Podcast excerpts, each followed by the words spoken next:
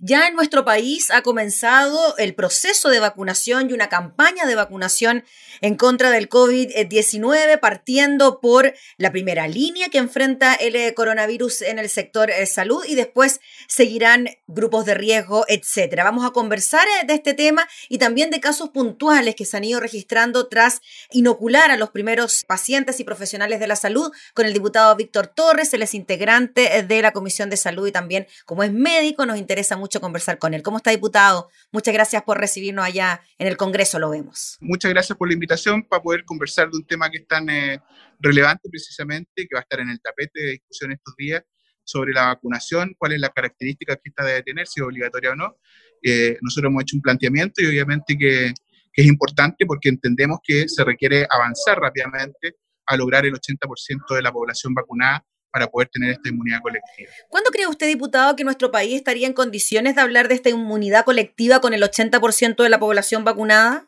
Eso va a depender de la capacidad logística que implemente el Ministerio de Salud, va a depender obviamente de las dosis que puedan eventualmente estar a disponibilidad del máximo de gente posible. Por lo tanto, eh, nosotros creemos que esta obligatoriedad puede ayudar a, poder también estimular a que la gente se vacune y que el Estado además tenga que garantizar el acceso a ella. Ahora, eh, dicho esto, también entendemos que se requieren campañas de vacunación que permitan entregar, otorgar eh, de alguna manera u otra elementos de juicio que combatan la ignorancia que se ha sustentado en muchas teorías que realmente se han ido levantes para poder alcanzar el porcentaje, para poder controlar de alguna forma u otra la carga viral en la comunidad.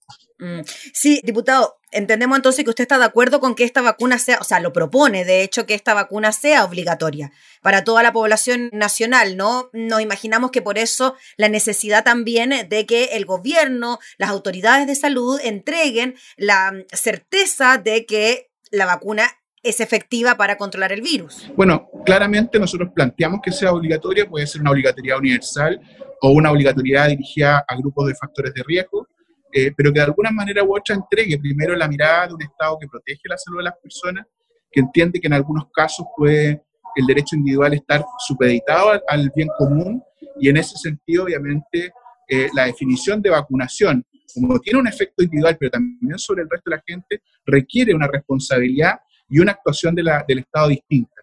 Por eso pedíamos cuarentena hace un año atrás. Nosotros pedíamos restricción, de libertades individuales, de la libre movilidad, porque entendíamos que el bien superior era poder controlar la carga viral. Hoy día que hay vacunas, estamos pidiendo lo mismo, para que pueda avanzar rápidamente la inmunidad colectiva o de rebaño, de tal manera que podamos rápidamente también como país estar eh, con una pandemia controlada no erradicada obviamente, pero controlada y poder ir mejorando también las condiciones que tanto han afectado a muchas personas, producto, digamos, de, eh, del impacto que ha tenido eh, esta pandemia en Chile. Diputado Víctor Torres, en cuanto al posible cierre de fronteras del que hablan algunas autoridades, la presidenta del Colegio Médico lo hizo saber ya hace un tiempo atrás, solamente se han puesto medidas más estrictas para el ingreso de personas a nuestro país, como la obligatoriedad del PCR 72 horas previas antes del viaje. ¿Qué cree usted que debería pasar al respecto? No, yo soy de los que también plantea que debe haber un cierre de frontera. En algún momento con el diputado Rosa hicimos una presentación de un proyecto de resolución que apuntaba precisamente a eso, eh, para poder evitar el incremento, ¿no? no solamente de la cepa nueva inglesa, sino que también de, eh, otros pacientes que tienen precisamente, eh, digamos, que, que, pueden traer, digamos, una mayor cantidad de carga viral en un país que no tiene todavía controlado eh, el virus circulante. Por lo tanto, nos, parecía importante que, sobre todo por los aumentos que hemos vivido, la alza en la cantidad de contagios que hay y de pacientes activos, eh, contagiados activos, es que obviamente necesitamos tomar todas las medidas que permitan poder generar, insisto, esta baja carga, esta disminución en la carga viral y con ello disminuir los contagios y obviamente la mortalidad. Diputado Víctor Torres, en cuanto a esta nueva cepa, esta vacuna que se está ya utilizando en nuestro país del laboratorio Pfizer, ¿también sería efectiva para esta nueva cepa? Bueno, entiendo que el laboratorio está en eso. Eh, no he escuchado pronunciamiento de día si es que hay efectividad, pero eh, están realizando estudios para poder demostrar si efectivamente tiene eh, algún grado, digamos, de, efecto positivo.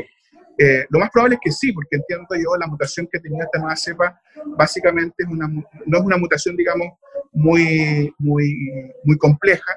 Los virus habitualmente están mutando pero obviamente que se requieren estudios para poder definir. Diputado, y este caso que se conoció durante las últimas jornadas de la primera enfermera en recibir la vacuna contra el COVID-19 y que entre la primera y la segunda dosis, pues bien, esta enfermera se contagia. De hecho, revisaba portales a nivel internacional y es noticia en el mundo que esta enfermera chilena vacunada se contagió entre la primera y la segunda dosis. ¿Cómo ve usted ese tipo de situaciones? Bueno, efectivamente, eh, el laboratorio a cargo del tema siempre planteó que la inmunidad se lograba después de la segunda dosis, por lo tanto, al no tener inmunidad completa existe la probabilidad de poder contagiarte entre medio. De hecho, la recomendación es utilizar elementos de protección personal entre una dosis y otra, medidas de distanciamiento social, etc. Hay, hay posibilidades de que ocurra, obviamente que hay posibilidades de que ocurra. Entonces es importante que la gente pueda entender que la vacuna en sí misma va a ayudar a la inmunidad, no es de un 100%, por lo tanto, incluso con las dos dosis podría existir alguna posibilidad de contagio. Y eso nos va a significar eh, que individualmente vamos a tener que mantener algunas medidas de elementos de protección personal, pero alcanzando un 80% al menos de inmunidad eh, colectiva, es más fácil que disminuya la carga viral y menos probable que nos podamos contagiar. Quizás ese tipo de información es la que falta entregar a la ciudadanía, como por ejemplo lo que hemos sabido a través de este caso, que tienen que pasar 21 días entre dosis y dosis, que incluso después de la segunda dosis uno puede alcanzar la inmunidad después del séptimo día, pero son cosas que se han ido conociendo a través del tiempo. ¿Una campaña informativa es lo que estaría quizás haciendo falta? Indudablemente creemos que el Ministerio debe tener una campaña que pueda combatir, insisto, la ignorancia detrás de muchas fake news que es lo que han intentado poder dinamitar de alguna manera u otra la política de inoculaciones eh, y que nos parece relevante entonces que pueda combatirse con el conocimiento científico, con la información que se le pueda entregar a la población.